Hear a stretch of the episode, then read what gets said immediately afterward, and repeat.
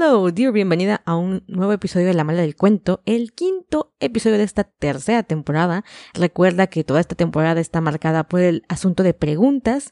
Si tú tienes una pregunta, yo la respondo en este podcast de la manera más breve que puedo encontrar. Esta pregunta en la ocasión de hoy fue una que resultó durante unas charlas con unas alumnas que tuve una de ellas resultó que estaba bastante deprimida, pero bastante deprimida porque había terminado con su pareja con el que llevaba ocho años.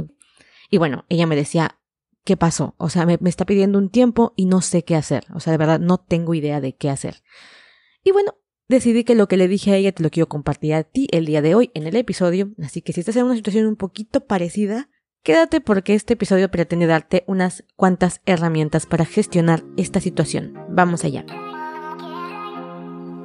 Bienvenida al podcast que tiene la misión de enseñarte a reconstruir tu relación de pareja, mejorar tu comunicación y reforzar tu autoestima. Si eres una caperucita con dientes más filosos que los del mismo lobo, este programa es para ti.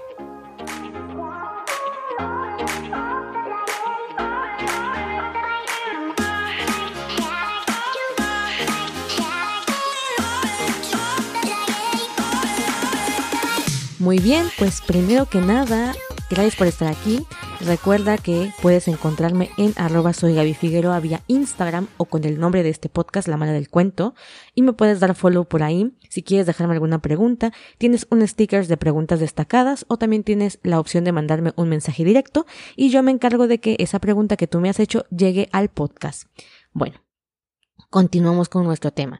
¿Qué sucedió? Esta alumna, quiero ponerte un poco en contexto, no es la primera vez que está conmigo trabajando eh, temas de autoconocimiento y de comunicación, ¿ok? Entonces yo ya tenía antecedentes de su relación y antecedentes de cómo estaba la situación. Por tanto, no todo lo que voy a contar aquí aplica 100% como regla. ¿Qué significa esto? Que tú tienes que evaluar tu relación, evaluar qué estaba sucediendo y por supuesto, evaluar qué estás sintiendo respecto a este break que él te está pidiendo. Muy bien. Contextualizando. Ellos llevaban ocho años de relación, ¿ok? Pero eran muy jóvenes, aproximadamente unos 28 años, para poner un, un número por ahí. Entonces, imagínense, ellos estaban juntos desde que tenían 20 hasta ahorita que tienen 28. Y de toda la vida, desde que cumplió unos 3 o 4 años, ella estaba muy segura de que se quería casar, ¿ok? Y él le decía que él no, ¿ok? Y bueno, ella empezaba a mandar todos los tipos de señales que te puedes imaginar, en plan de que cuando salían con sus amigas ella empezaba a mencionar el tema de la boda para que él escuchase, o las amigas que ya sabían cómo estaba el asunto le preguntaban a él para cuándo la boda, ella de repente decía que le encantaban ciertos anillos de compromiso o le mandaba fotografías de vestidos de boda, y él ignoraba absolutamente todas las señales, ¿ok?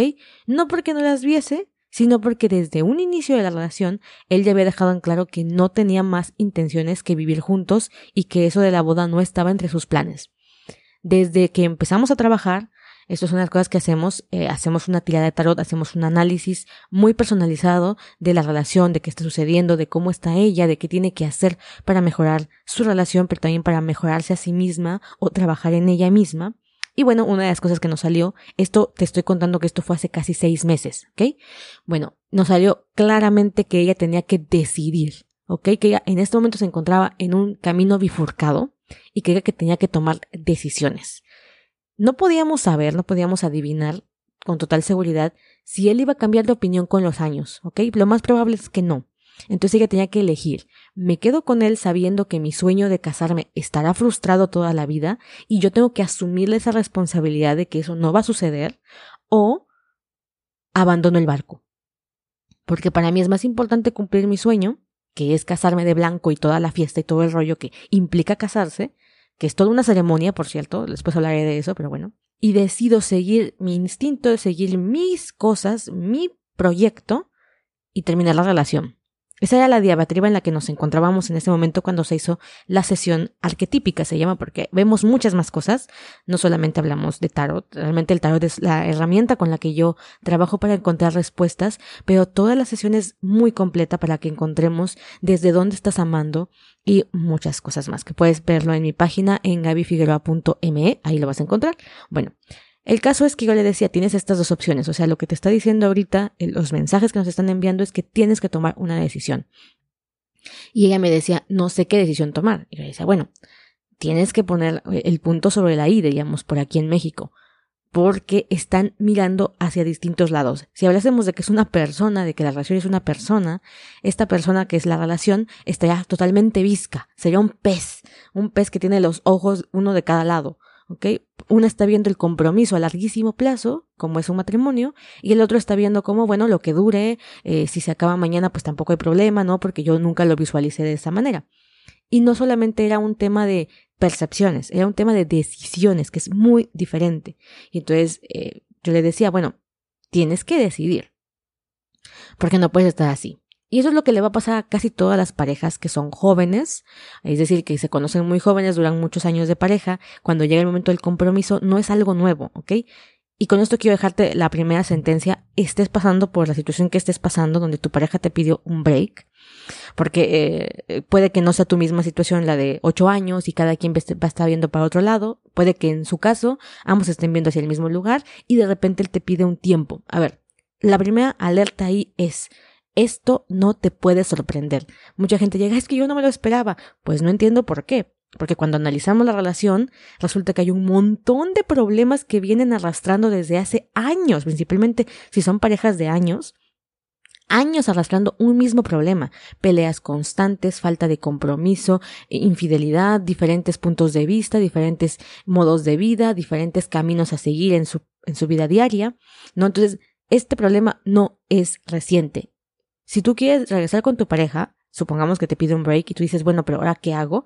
Lo primero es mantener la calma, no rogarle, ya lo he dicho en varios episodios, no es pedir cariño o migajas de cariño, no se trata de ir por ahí.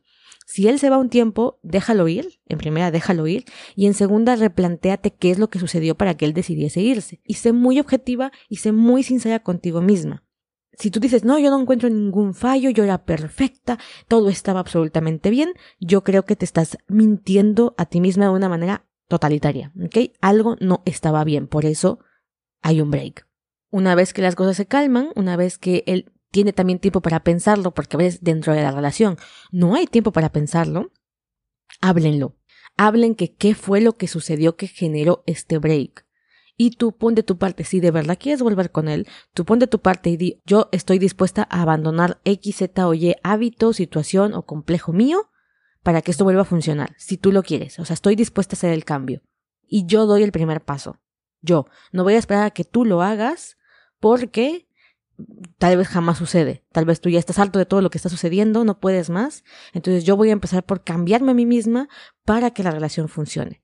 Ahora, no estoy dispuesta a cambiar, mi sueño es más importante o lo que yo pienso es más importante, ¿vale? Pues entonces no pienso volver contigo, porque si yo espero que tú cambies para que yo sea feliz, estoy metiéndome en la boca del lobo, o sea, estoy metiéndome en un pozo del que no voy a salir. Entonces, por favor, si te pido un break, es momento de analizar la relación, es momento de saber qué pasó y es momento de decidir, ¿sigo o no sigo en esta relación y qué implica seguir? Porque esto es súper fundamental. ¿Qué implica seguir? Va a implicar cambios. Estos cambios que me va a implicar, ¿los estoy dispuesto a hacer? ¿Los estoy dispuesta a hacer o no? Si no, mejor no le busco cinco pies al gato. Si no estoy dispuesta a hacer cambios, mejor que ahí muera la relación porque no va a funcionar otra vez. Él va a volver, vamos a regresar a repetir el mismo ciclo y vamos a volver a encallar en lo mismito. Llévalo por delante. Y bueno, esta chica también me decía que el primer consejo que le dio su mejor amiga era tiene otra. ¿no? Y yo no sé cuántas veces he escuchado este mismo argumento siempre. Tiene otra. A ver, puede que sí, puede que no. Si tiene otra, no te pediría un break. Y esto es una, una cuestión de lógica. Tal vez está todavía tanteando el terreno con otra persona que le atrae, o tal vez realmente lo que le está asustando sea el compromiso, lo que le está asustando sea la seriedad de la relación, y está buscando vías de escape. En cualquier caso, puede que sí haya una tercera en discordia, pero no sería el motivo. Insisto, nunca es el motivo principal la tercera en discordia. Nunca. A menos, insisto, que estén con un tipo que tenga adicción a la infidelidad. Si están con un tipo que tiene adicción a la infidelidad, replanteense su propia vida y pregúntense por qué estoy con un tipo así. Pero en la mayoría de ocasiones, si se presenta una tercera en discordia, usualmente es la válvula de escape, ¿no? Así escapo de la monotonía, así escapo del compromiso eh, o de, esta situación que me está oprimiendo el pecho, porque a los hombres el compromiso les aterra. Si a las mujeres nos aterra, yo soy un tipo de mujer a la que el compromiso le aterra de una forma, pero así enormísima, yo utilicé eh, la infidelidad como vía de escape, yo pedía muchos tiempos, muchos breaks, y yo era este tipo de mujer, así de que eh, la relación no va bien y yo lo cortaba y terminábamos y volvíamos y terminábamos y volvíamos, eh, pero como te digo, yo no cumplí estas reglas y mi pareja tampoco, en plan, tomemos decisiones, veamos qué es lo que hay que cambiar y estemos dispuestos a cambiar lo que hay que cambiar, si no, ahí muere. ¿no? O sea, si yo, por ejemplo, jamás eh, iba a poner atención a que estaba yo evadiendo el compromiso y no me sentaba a esclarecerme a mí misma, pues eso jamás iba a funcionar, porque mi pareja me daba rienda suelta y me decía, bueno, pues vuelvo contigo aunque no estés segura de lo que quieres, aunque no estés segura de, de para dónde va la relación. Y yo estaba como en plan de, a ver cuánto dura esto y después voy a volar como pajarito. Y mi pareja estaba como, yo quiero que esto dure para siempre y estoy súper comprometido. Entonces estábamos viendo hacia diferentes lugares. Y puede que en tu caso, en tu relación en este momento en el que te pidió un break, tal vez no tenga que ver con el compromiso, tal vez tenga que ver con otra cosa, hijos, dinero, negocios, viajes, no lo sé. Y tal vez están viendo hacia diferentes lados. Es algo que tienes que evaluar. Y bueno, recuerda, no ruegues cariño, no pidas amor desde las pataletas. Esto lo dije en el episodio anterior, si quieres ir a darle un ojo. No pidas amor desde el miedo. Te mando un fuerte abrazo y ya sabes, tienes ahí mis redes sociales, Instagram o mi página web gabifigueroa.me o la mala del cuento directamente en Instagram. Te mando un beso enorme y nos vemos la próxima semana. Bye bye.